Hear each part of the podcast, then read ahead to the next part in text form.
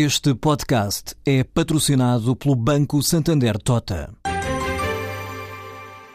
Sabia que a França é o país que mais vinho importa de Portugal? E que os Estados Unidos são o maior importador de calçado do mundo? Ou quais as empresas que importam mais azeite português?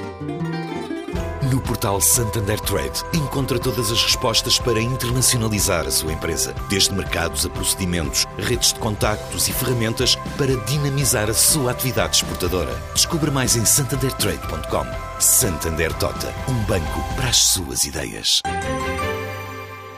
Ontem assistimos a uma verdadeira explosão vulcânica em tudo aquilo que ostenta o nome Espírito Santo. As ações do BES foram suspensas, houve um rebuliço à escala global por causa do Grupo Espírito Santo e da ameaça próxima de incumprimento em relação a obrigações de pagamento de papel comercial do Grupo Espírito Santo. E ficou claro que eh, do que se tratou foi efetivamente de uma erupção vulcânica de um conjunto de pressões que se vinham acumulando na luta pelo poder entre vários ramos da família Espírito Santo.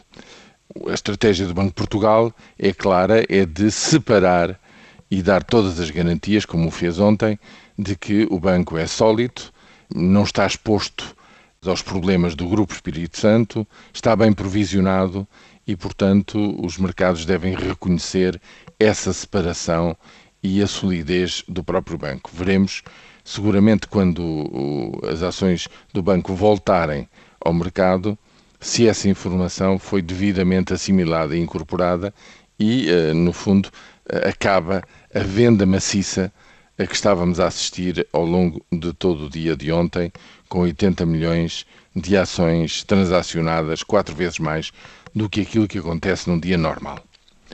Outra coisa é saber o que vai acontecer ao Grupo Espírito Santo, e às suas consequências em relação à economia, ou seja, a todos aqueles parceiros, eh, existindo, como parece existir, um buraco nesse grupo na casa dos milhares de milhões de euros.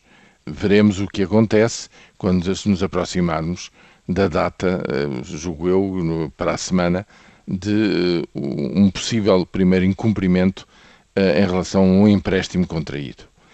Para já, Sabemos que há alguns parceiros que estão envolvidos nesses negócios que não têm a ver com o banco, mas com todos os outros ramos da intervenção do Grupo Espírito Santo, como é o caso flagrante e visível, porque está cotado da PT, que, eh, digamos, a contaminação é extremamente negativa, eh, já para não falar do aumento dos juros na dívida pública.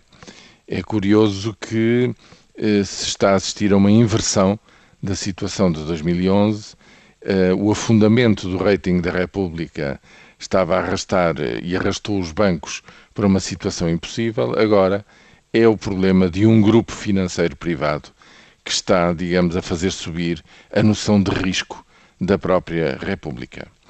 E quanto ao saneamento dos problemas gravíssimos com que se confronta o Grupo Espírito Santo e que seguramente estão na base, não o sabíamos, mas sabemos agora, estão na base do confronto entre vários ramos dessa família, dizia eu, quanto à resolução desses problemas gravíssimos, veremos quais são as consequências para a economia, isto é, para todos aqueles que estão relacionados com, com esse grupo em termos de economia real e, eventualmente, até vamos assistir à suprema ironia daqueles que tanto confiam e tanto têm propagado as virtudes racionais dos mercados e da necessidade de lhes dar confiança, serem agora os protagonistas de um pedido de reestruturação daquela dívida que eles próprios criaram.